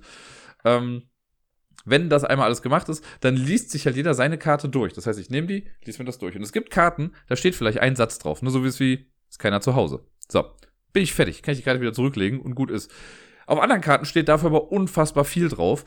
Und jetzt kann es halt sein, dass ich gelesen habe, ja, ist keiner da, ich gehe wieder. Und die andere Person fängt auf einmal an, sich Notizen zu machen und liest die Karte 15 mal durch und schreibt noch Sachen dazu auf. Und man denkt sich nur so, also zum einen weiß man dann, okay, es scheint irgendwie wichtig zu sein, was auf dieser Karte drauf ist. Aber man muss halt auch einfach warten. Also man kann ja nicht einfach schon die nächste Runde machen und sich selber noch was anderes dann irgendwie durchlesen. Das ist dann so ein bisschen schade. Und natürlich auch da, wenn man noch mehr Leuten spielt, ist das halt nochmal potenziert, weil kann ja auch sein, dass ich jetzt zum Beispiel in der ersten Runde ne, die kurze Karte hatte und Person B hatte die lange Karte und hat sich lange Sachen notiert. So, in der zweiten Runde möchte ich da vielleicht hingehen, eine andere Person aber auch und vielleicht überbietet die mich dann. Das heißt, ich habe schon wieder nicht geschafft, zu der Karte zu gehen. Das heißt, ich muss wieder eine andere Karte aussuchen. Eventuell habe ich wieder eine Karte gefunden, auf der nicht viel draufsteht, die vielleicht eventuell wichtig ist, aber auf der nicht viel steht. Aber jetzt hat Person, also die nächste Person, weiß nicht, ich habe den Überblick verloren, wie viele Leute jetzt eigentlich gerade mitspielen. Aber die nimmt sich jetzt die Karte und liest sich auch alles mehrfach durch und schreibt sich auch wieder alles auf. Das heißt, die Person, die das schon weiß, freut sich jetzt vielleicht diebisch oder ärgert sich auch, weil ich denke, na gut, das ist das nicht mehr so die exklusive Information, die ich jetzt hier habe. Aber ich hänge halt immer noch hier und denke mir so, okay, zwei Leute wissen jetzt schon diese Mega-Information. Ich selber weiß, okay, fuck, wenn ich da hingehe, werde ich eine ganze Menge Informationen bekommen, die ich dann auch noch aufschreiben muss. Und das führt halt auch zu so einem kleinen Ungleichgewicht in diesem Spiel. Und es kann dazu führen, dass man einfach eine hohe Downtime dann irgendwie hat dabei. Nehme ich gerne in Kauf, weil ich mag diese Krimispiele ganz gerne und so krass fand ich es jetzt hier halt nicht, aber trotzdem ist sie da. Auf Platz Nummer 8 habe ich Firefly The Game. Firefly ist ja ein sehr, sehr tolles Spiel, gutes Pick-up-and-deliver Weltraumspiel. Ähm, ja, wo man quasi die Serie so ein bisschen nachspielt. Ne? Man hat sein kleines äh, Firefly-Schiff und möchte rumfliegen im Universum und Güter von A nach B bringen und böse Sachen machen und gute Sachen machen. Man kann sich quasi voll dafür entscheiden, also dafür entscheiden, was man machen möchte. Ist so ein Sandbox-Game. Ganz, ganz klasse. Auch schon ewig nicht mehr gespielt, aber es ist sehr toll und ich möchte es bald mal wieder spielen. Und äh, da ist aber auch so, wenn ich am Zug bin, können die anderen halt nichts machen. Es gibt später, gab es dann so die äh, Erweiterung, wo man auch gegeneinander so ein bisschen kämpfen kann, aber auch das kommt nicht allzu häufig vor. Und ja, deswegen, wenn ich meinen Zug mache und irgendwie rumfliege und tausend Sachen irgendwie auslöse und noch irgendwie ähm, ich weiß schon gar nicht mehr, wie es heißt, die Misbehave-Karten irgendwie dann spiele, sind die anderen erstmal dazu verdonnert, nichts zu tun. Und wenn man dann so ein Vier-Personen-Spiel spielt, und wir haben, glaube ich, einmal ein Fünf-Personen-Spiel gespielt, dann ist man lange Zeit auch mal nicht dran. Aber macht mir nichts aus, weil ich finde, also bei solchen Spielen finde ich halt immer ganz cool zu sehen, was die anderen irgendwie machen äh, und auch so ein bisschen Informationen daraus zu ziehen, weil wenn du jetzt auf einem Planeten bist, zu dem ich später vielleicht mal möchte und ich sehe dann schon Sachen im Ablagestapel, die ich mir später vielleicht kaufen möchte, ja, dann, äh, dann ist ganz gut, dass ich da aufgepasst habe. Ja, auf Platz Nummer 7 eins der, ich glaube, das neueste Spiel hier auf der Liste. Ja, ist das neueste Spiel. Ein Spiel, das ich äh, mal als Prototyp hatte und im letzten Jahr dann quasi über Kickstarter endlich bekommen habe. Destinies. Da habe ich ja viel schon drüber erzählt. Und das ist ein Spiel, ich habe es ja bisher nur zu zweit höchstens gespielt. Man kann es ja mit bis zu drei Leuten spielen. Aber selbst zu zweit kann es auch mal sein, dass da hohe Downtime-Zeiten irgendwann kommen. Gerade im Endgame davon. Weil es ist ja nun mal so bei Destinies, ne, wenn ich am Zug bin, dann kann ich meine Aktion machen, also ich kann rumreisen, kann Karten scannen und krieg dann meistens irgendwie ein paar Dialogoptionen in der App, die ich dann ausführen kann. Und man liest das dann zwar den anderen irgendwie auch vor, so man ist dann schon ein bisschen involviert, aber je nach Ausführlichkeit des Textes und nach Schwere des Encounters, den man da hat, kann das halt wirklich sein, dass man da fünf bis zehn Minuten lang erstmal zum Zuhören auch verdonnert ist und einer Person zuguckt, wie sie halt liest und Sachen auf dem Handy eintippt. Das kann man spannend finden, muss man nicht. Ich selber fand es natürlich immer mega cool, weil ich ja auch sehr daran interessiert war, wie die Geschichten der anderen Personen dann irgendwie verlaufen. Wenn man das jetzt zu dritt spielt, wird das ja noch mal höher. Ne? Dann kann es halt sein, dass ich da wirklich 10 bis 15 Minuten vielleicht dann da sitze und nichts machen kann. Vor allen Dingen auch da wieder, wie eben schon mal erwähnt, es kann halt sein, dass in meinem Zug einfach, ich mache zwei Sachen und das war's dann und es passiert nicht viel. Und eine andere Person macht dann echt ganz, ganz viel. Im Finale wird das halt immer verstärkt, wenn ich schon in meinem Finale bin und du noch nicht, dann kann es halt sein, dass ich, wenn ich positive Tests die ganze Zeit habe, und nein, ich meine nicht Corona, dann, ähm, ja, komme ich halt immer weiter in meiner Geschichte und die andere Person sieht einfach nur so, ja, okay, der ist halt gerade auf dem Weg zum Sieg und ich guck halt zu. Das ist halt auch irgendwie dann schwierig auszuhalten, könnte ich mir vorstellen. Ich war jetzt selten in dieser Situation. Aber das, ähm, ja, ist natürlich schon auch irgendwie wichtig. Aber nichtsdestotrotz finde ich die Geschichte da so geil deswegen ist es mir eigentlich egal, was da für eine Downtime ist. Auf Platz Nummer 6, das ist ein Spiel, das hat schon Downtime, bevor man überhaupt damit anfängt, weil die Regelerklärung so ewig lange dauert. Und selbst in der Regelerklärung gibt es schon eine Downtime. Denn in Vast, The Crystal Caverns oder so, was so ein bisschen quasi der Vorgänger, sage ich jetzt mal ganz grob, zu Root ist. Also Root ist ja auch ein komplett asymmetrisches Spiel. Vast gab es halt schon vorher. Äh, und ist auch komplett asymmetrisch. Das ist das Spiel, wo einer den Drachen spielt, der Goblins fressen möchte und aus der Höhle möchte. Die Goblins laufen rum und wollen den Paladin irgendwie kaputt hauen. Der Paladin möchte den Drachen töten. Dann gibt es noch den Dieb, der damit eigentlich komplett nichts zu tun hat, der einfach nur verflucht wurde und seinen eigenen Kram irgendwie machen möchte. Und es gibt die Höhle, die sich denkt, Leute, was macht ihr hier in mir? Die möchte größer werden und dann in sich kollabieren irgendwie und alle in sich begraben. Diese fünf Rollen kann man spielen in dem Spiel. Jede Rolle spielt sich komplett anders als alle anderen und führt halt auch dazu, dass man ein komplett anderes Regelwerk hat. Das heißt, wir haben das einmal zu fünft gespielt in kompletter Besetzung und dann war es so, okay, Paladin, ich erkläre dir jetzt das Spiel. So, dann habe ich dem Paladin die Regeln erklärt alle anderen konnten halt erstmal nur zugucken. Das ist natürlich einigermaßen wichtig, vielleicht hier und da mal nachzugucken, was bei den anderen so abgeht, aber im Prinzip ist denen das auch egal. So, dann gehe ich zu den Goblins, sagst du, okay, Goblins, das sind deine Regeln, die du jetzt machst. Dann kommen wir zum Drachen, dann zur Höhle, dann zum Dieb. Bis wir da durch sind, hat der Paladin schon wieder vergessen, was er eigentlich machen muss. Dann spielt man das Spiel und dann ist es halt auch nochmal so, dass dann der Paladin erstmal seinen Zug macht. Das dauert dann ein bisschen. Dann kommen die Goblins, dann der Drache. Also, es ist, äh, mit sehr viel Downtime verbunden, das ganze Spiel. Ich finde es sehr thematisch und sehr cool und ich liebe die Idee dahinter. Aber es ist verdammt anstrengend, das Ganze irgendwie auszuhalten. Irgendwie war es dann auch ganz nett und man konnte irgendwie nie so sicher sein, wer jetzt gerade irgendwie gewinnt, weil das schon sehr gut gebalanced ist. Und ich bei keiner Rolle, also selbst wenn eine Rolle irgendwie weit vorne ist, hat dieses Spiel halt auch diesen Self-Balancing-Mechanismus, dass dann die anderen dieser Person das dann wieder ein bisschen schwerer machen können. Und das finde ich halt ganz cool. Aber naja. Auf Platz Nummer 5 ein Kartenspiel, das ich sehr liebe, und zwar Smash Up. Ich habe schon sehr, sehr lange nicht gespielt, weil Wookie seit zwei Jahren oder noch länger äh, meine Smash Up-Box hat. Ich glaube, mittlerweile hat er sie auch nur noch, damit der Tisch nicht wackelt oder so. Ähm, ja, da gibt's ja super viele Fraktionen. Ich glaube, im Basisspiel war es noch gar nicht so schlimm. Da hatte man die acht Fraktionen und die kannte man dann irgendwann ganz gut, wenn man die gespielt hat. Da waren jetzt nicht so super krasse Effekte mit dabei. Aber mit jeder Erweiterung wurden ja auch neue Konzepte irgendwie eingeführt in Smash Up. Und ich habe, glaube ich, das letzte Mal online gegen Tobi gespielt und er meinte auch so, ja, jetzt weiß ich auch, warum ich das so lange nicht mehr gespielt habe, weil es einfach so eine hohe Downtime hat. Und zu zweit, finde ich, geht's sogar noch fast. Es sei denn, man spielt gegen mich, weil ich überlege leider doch sehr häufig lange bei diesem Spiel. Ähm, aber wenn man das zu dritt oder so spielt, dann wird's halt noch mal ein bisschen krasser, weil man hat halt nicht so viel Interaktion in dem Sinne, wenn ich am Zug bin, mache ich halt meine Sachen. So, und dann kann man den Effekt noch triggern und den noch machen und hier mache ich jetzt dies und jenes so und dann ist die eine Person durch, dann kommt die nächste, macht das auch nochmal.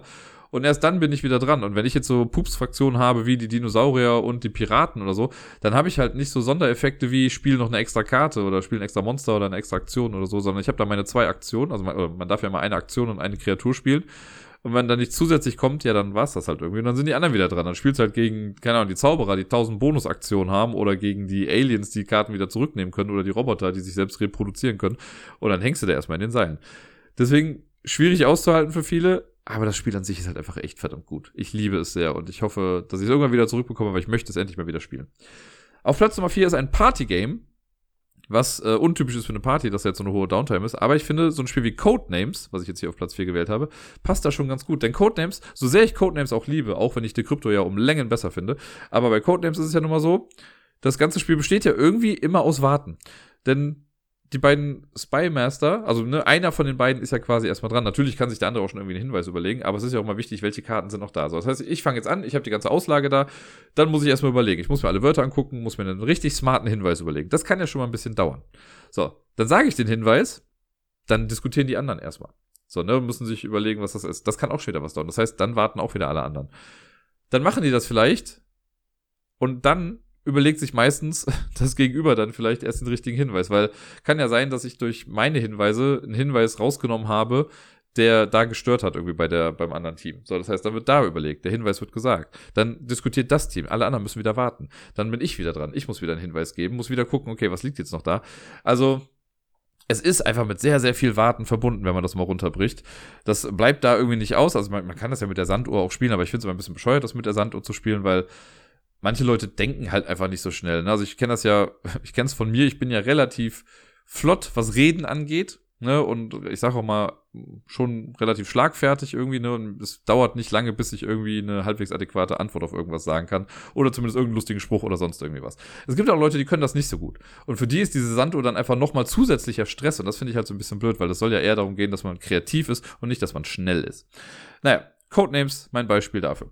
Auf Platz Nummer drei nochmal ein Kartenspiel, was ich sehr liebe, was äh, ich auch schon länger nicht mehr gespielt habe, auch einfach, weil ich gerade ein bisschen Angst davor habe, diesen Koffer aufzumachen. Es ist Legendary, a Marvel Deckbuilding Game oder generell jedes Legendary Spiel.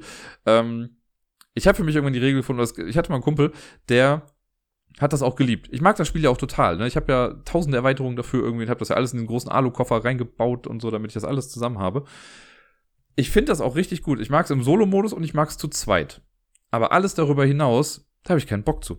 Und es war halt ein Kumpel, der kam immer und hat immer gesagt, ja, lass das doch mal spielen. Dann haben wir das halt immer zu dritt gespielt. Und es war so, so ähnlich auch wie bei Dominion, ne? wenn du irgendwie selber nur Karten hast, die halt keine, keine zusätzlichen Sachen bringen, dann spielst du deine fünf Karten, kaufst dir eine und das war's dann. So, und dann kommt der Nächste, der irgendwie 18.000 Dörfer auf der Hand hat und sagt, okay, ich spiele, ich habe noch eine Bonusaktion und kann noch zwei Sachen kaufen. So, ich kaufe mir die Sache. Oh, wenn ich die Karte kaufe, kriege ich noch ein Bonusding irgendwie. Dann mache ich dies und jenes und bla. Und dann guckt man der Person halt zu, wie sie ihren langen Zug dann macht. Und dann kommt die nächste Person und macht das auch wieder.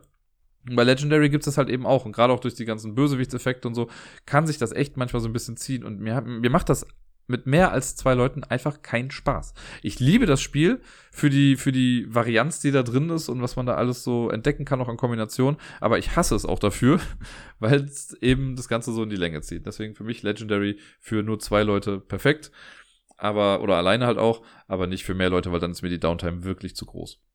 Auf Platz Nummer zwei auch eins meiner absoluten Lieblingsspiele, was ich auch schon viel zu lange wieder nicht mehr gespielt habe. Das ist Dead of Winter. Bei Dead of Winter, ne, Zombie-Apokalypse im Schnee mit äh, eventuellem Traitor, was man aber nicht ganz genau weiß.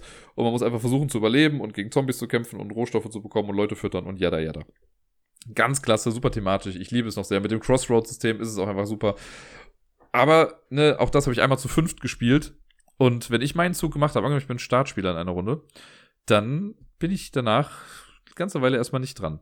Ne? Das Einzige, was da noch sein kann, ist, dass ich für eine Person, ich glaube, das ist ja dann immer die Person zur eigenen rechten Seite, ähm, oder zur linken Seite, ist ja auch egal, dass ich dann eventuell nochmal so eine Crossroad-Karte in der Hand habe und darauf warte, dass der Trigger einsetzt. Das beschäftigt mich dann noch quasi einen Zug, aber manchmal sieht man auch eine Karte und weiß, ja, es wird nicht eintreffen, also kann ich die Karte direkt auch weglegen.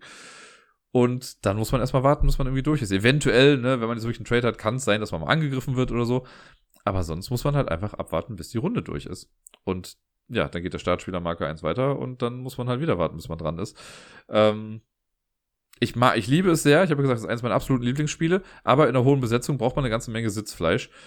Man kann natürlich, so das finde ich auch mal ganz cool, man kann ja zwischenbei immer noch ein bisschen mitquatschen und auch Hinweise geben. Es ist ja kooperativ, größtenteils, so dass man schon ein bisschen mitdiskutieren kann.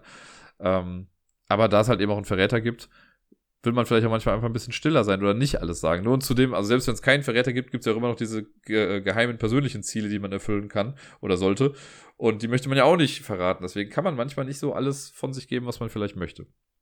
Jo. Und auf Platz Nummer eins ein Spiel, das generell schon sehr lange dauert, von all denen, ja, Firefly ist vielleicht ein bisschen länger, aber von denen jetzt hier ist ein Eurogame, was einfach sehr laut, äh, sehr laut, ja, sehr lang ist. Es ist äh, Through the Ages das ist ja auch ein Spiel, ich habe es einmal, also die höchste Besetzung in echt war bei mir zu dritt und das hat halt auch drei bis vier Stunden irgendwie gedauert und das ist halt auch so, ne? Wenn, wenn eine Person den Zug macht, dann macht die halt erstmal den Zug und dann macht die nächste Person den Zug und dann ist man selber dran. Und auch da, je nachdem, was für eine Regierungsform ich habe, wenn ich jetzt irgendwie sieben Zivilaktionen gerade machen kann, dann bin ich erstmal eine ganze Weile beschäftigt damit.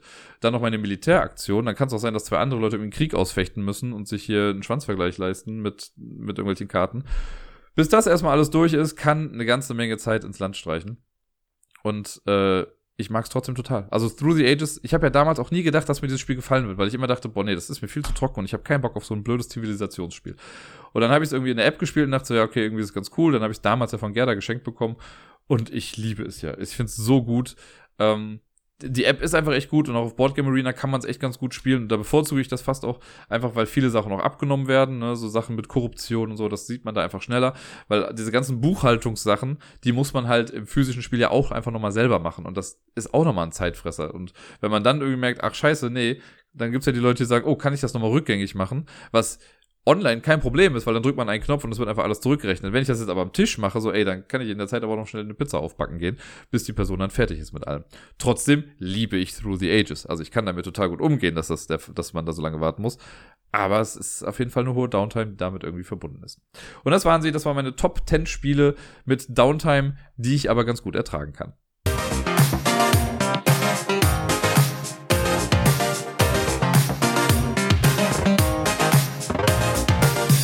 Und sonst so. Ja, ich habe es ja im Intro, glaube ich, schon gesagt, dass das so eine Woche ist, bei der ich am Anfang nicht gedacht hätte, dass sie so endet, wie sie dann endet. Dabei fing sie echt ganz cool an, ähm, nämlich mit viel Meeple-Time.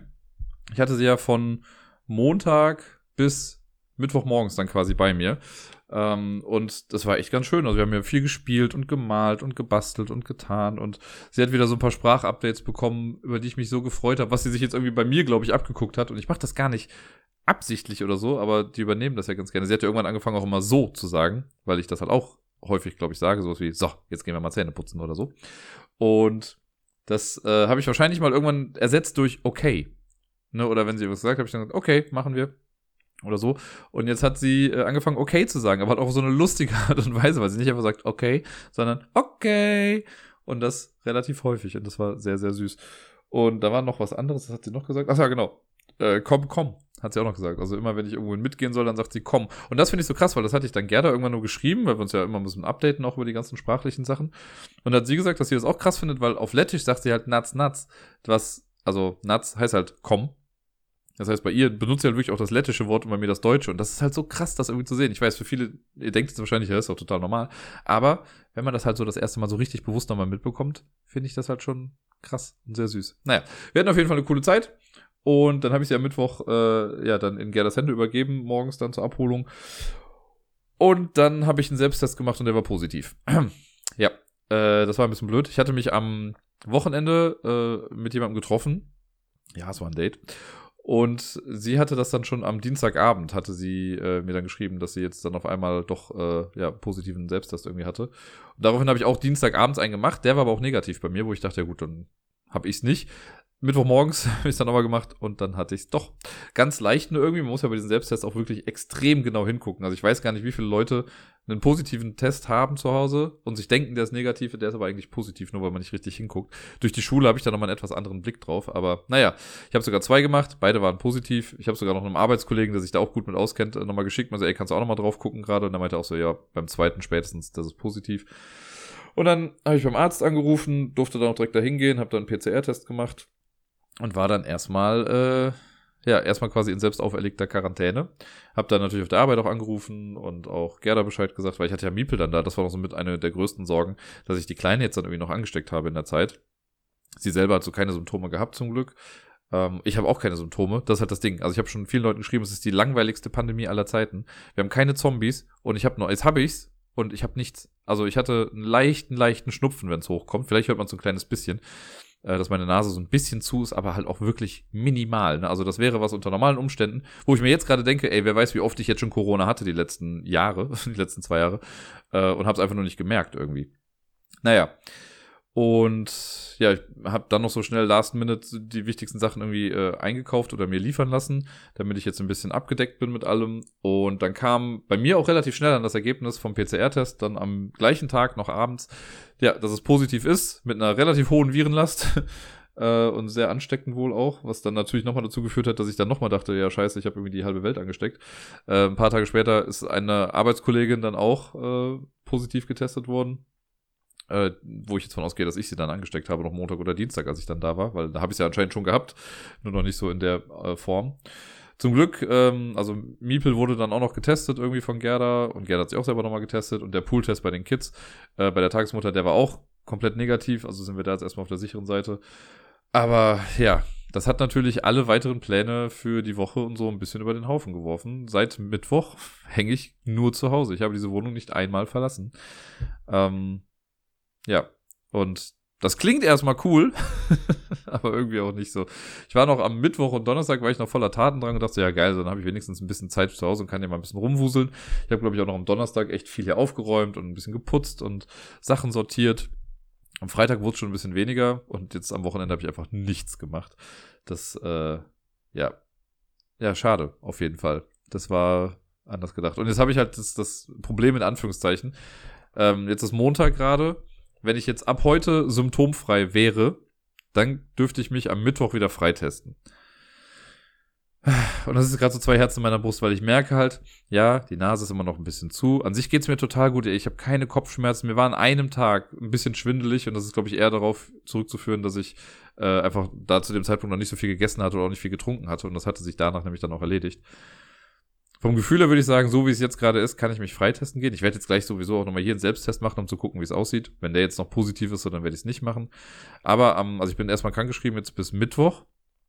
Und ja, wenn ich mich da freitesten würde und das negativ ist und so, dann dürfte ich ab Donnerstag wieder rausgehen. Was ganz schön wäre, weil Donnerstag habe ich Geburtstag. Und ich würde eigentlich ganz gerne, also scheiß mal jetzt wirklich auf die Arbeit und auf das sonstige Leben, aber ich würde Miepel einfach verdammt gerne an meinem Geburtstag sehen und mit ihr einfach ein bisschen Zeit verbringen.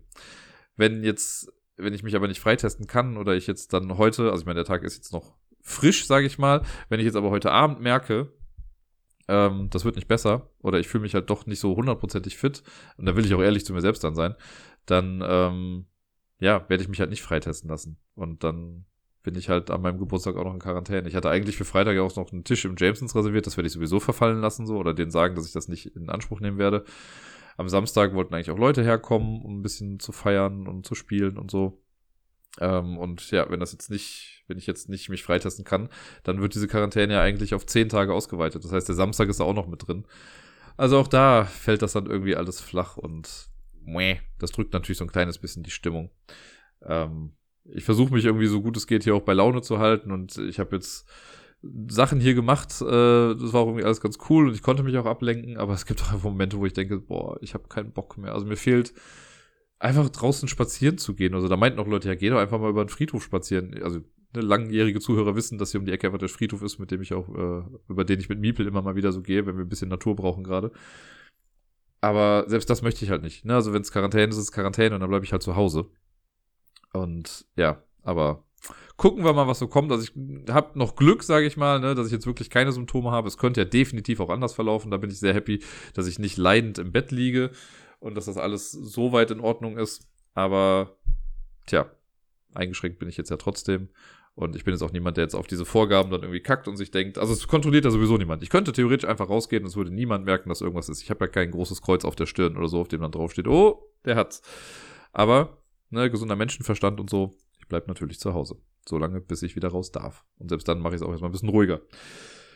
Ja, dementsprechend. Das habe ich ja eben schon gesagt, dass ich ein bisschen ähm, mir die Zeit vertrieben habe. Ich habe zum Beispiel von Donnerstag an, ich habe eben nochmal nachgeguckt, von Donnerstag an bis gestern Nacht quasi, habe ich äh, komplett The Witcher durchgeguckt auf Netflix. Das wurde mir nämlich nochmal empfohlen. Und da dachte ich mir, komm, jetzt habe ich auch Zeit.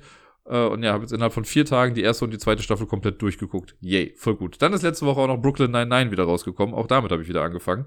Noch nicht durchgeguckt, aber das werde ich heute wahrscheinlich dann erledigen. Und äh, ja, generell einfach irgendwie viel geguckt, ein bisschen was gelesen, auch hier und da äh, gemalt habe ich ein bisschen gespielt ja auch. Und mal gucken, was ich jetzt noch äh, von bis Mittwoch mindestens mache. Wenn nicht sogar noch länger.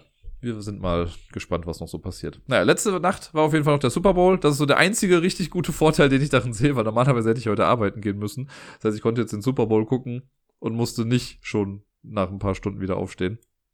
Also eine ganz nette Sache.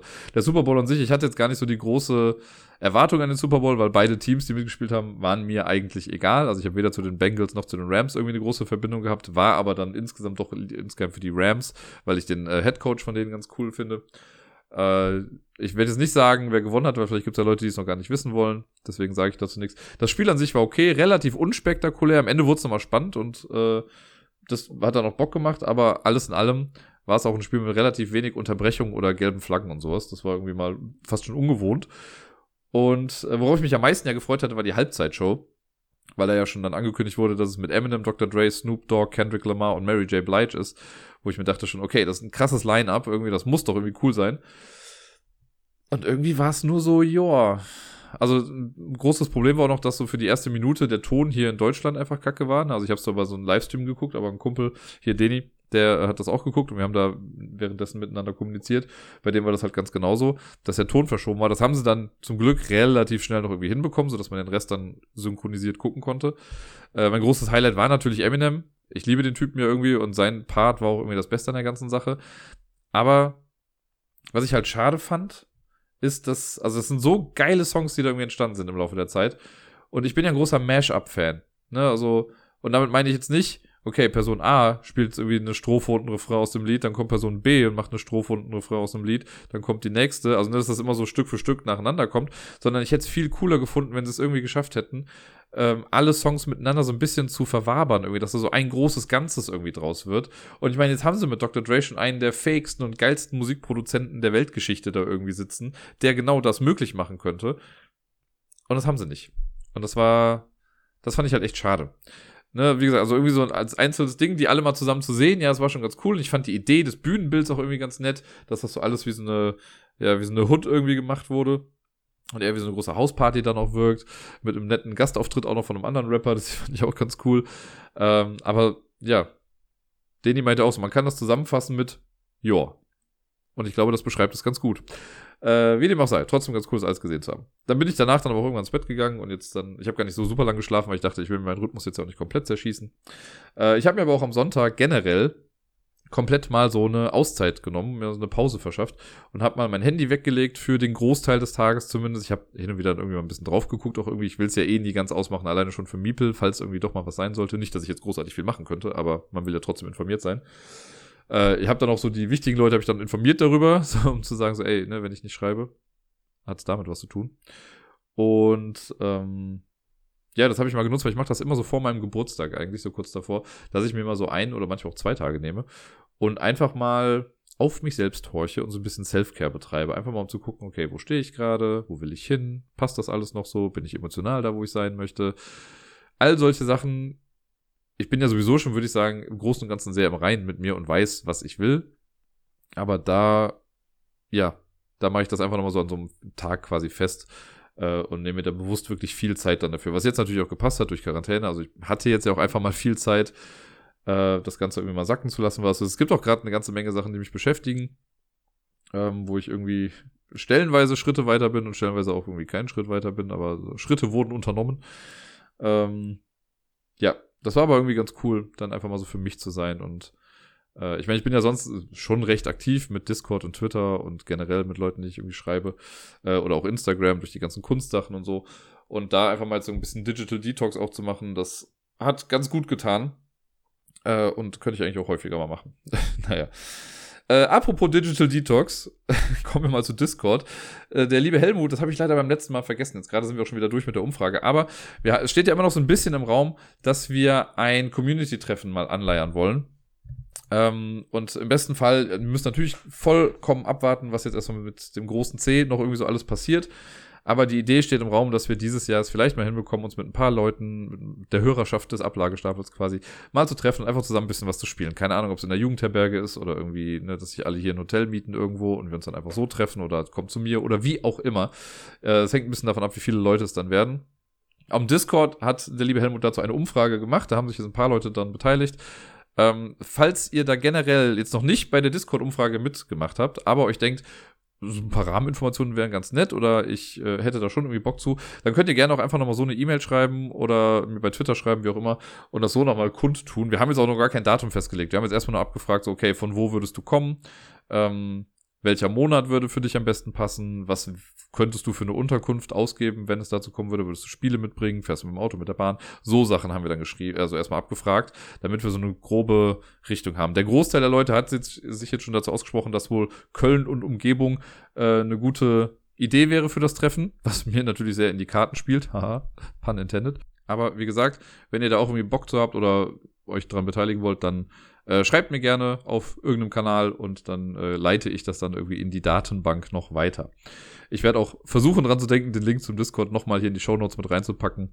Sind jetzt äh, letzte Woche nochmal ein paar Leute auch dazugekommen und äh, ich denke dann immer so, ach, es werden vielleicht hin und wieder doch nochmal mehr Leute, wenn ich den Discord-Link jedes Mal reinpacke. Aber ich bin alt und vergesslich und bald noch älter und vergesslich. Was mich zum letzten Punkt bringt. Nein, ich werde jetzt nicht großartig sagen, dass ich am Donnerstag Geburtstag habe, was ich hiermit nochmal getan habe. Aber ich habe es ja auch schon mal angekündigt, dass ich ähm, ja schon in den letzten Jahren ja immer mal diese Ablagestapel Times und sowas gemacht habe und die Rätsel hier gemacht habe, wo man dann äh, sich ein bisschen die Zeit vertreiben konnte. Und durch äh, Wish You Were Here und Blowback und so inspiriert, habe ich mir dann vorgenommen, selber so ein Postkartenrätsel irgendwie zu lösen. Und das habe ich jetzt gemacht am Wochenende. Das war eine der Sachen, mit der ich mir auch ein bisschen die Zeit vertrieben habe. Ich hatte die grundlegende Skizze dafür schon seit zwei oder drei Wochen jetzt sogar schon hier rumliegen und habe mich jetzt einfach mal dran gesetzt, nachdem ich am Samstag auch nochmal mit wem drüber gesprochen hatte. Und habe es dann am, am Sonntag war es, genau gestern habe ich das dann fertiggestellt äh, in so einer zweistündigen Fleißarbeit. Es ist jetzt im Endeffekt auch fast so geworden, wie ich es mir vorgestellt habe. Ich habe da so ein bisschen Perfektionismus in mir und so richtig zufrieden bin ich da nie, aber äh, so wie es jetzt gerade ist, finde ich es ganz cool. Und ich werde das jetzt wie folgt machen. Ich werde das bei Twitter einmal posten, ich werde es auf dem Discord-Channel einmal posten und auf dem Blog einmal posten. Das ist dann, es ist auch nur eine einseitige Postkarte, also steht jetzt nicht noch großartig was irgendwie auf der äh, Rückseite drauf, was man noch für ein Rätsel benutzen könnte, sondern es ist einfach nur eine Seite äh, quasi im Postkartenformat. Und wer Bock hat, kann sich damit ja mal ein bisschen befassen. Es ist im Leben nicht so, in Anführungszeichen krass jetzt, wie diese ganze Wish You Were Here Sache irgendwie. Ich glaube, da müsste ich noch mal ein bisschen weiter mit reindenken. Aber ich glaube trotzdem, dass es eine Herausforderung ist und ich bin mal gespannt. Also auf der Karte steht alles drauf, was zu tun ist, äh, was man so machen sollte, theoretisch, aber es steht halt alles irgendwie, ich sag mal, verschlüsselt drauf. Guckt's euch einfach an. Äh, und dann bin ich mal gespannt, von wem ich als erstes das Richtige bekomme. Merke sage ich dazu jetzt mal nicht. Äh, ja, ich werde es gleich auf jeden Fall posten. Vielleicht macht es euch ja Spaß. Und äh, ich habe sonst immer bei den anderen Ablagestapel Times Sachen sowas, war ja dann immer auf der Lösungsseite noch der Hinweis zu Coffee. Ne, wenn euch das gefallen hat, so, dann könnt ihr gerne bei Coffee mir irgendwie über PayPal was da lassen oder sowas. Das gilt auch hier. Das kann ich jetzt schon mal ankündigen, dass das nicht irgendwie am Ende nochmal irgendwo aufploppt oder sowas. Das wollte ich jetzt nicht mit einbauen. Aber äh, seht es einfach quasi so ein bisschen als Geburtstagsgeschenk von mir an euch an. Ist ein bisschen zu früh, aber vielleicht schafft ja jemand bis zu meinem Geburtstag das zu lösen. Da bin ich mal gespannt, ob das klappt. Äh, und wenn nicht, dann halt eben nicht. Aber mir hat sehr viel Spaß gemacht, sich das auszudenken. Es gibt auch keine Online-Hilfe dazu. Also ihr seid komplett auf euch alleine gestellt.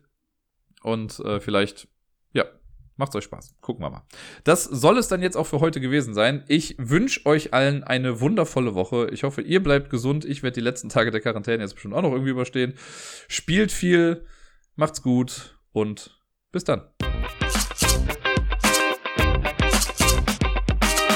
Natürlich möchte ich das nicht auch ganz unerwähnt lassen. Heute ist Valentinstag, also fühlt euch gedrückt, habt einen schönen Tag und sagt irgendeiner Person in eurem Umfeld, dass ihr sie gern habt.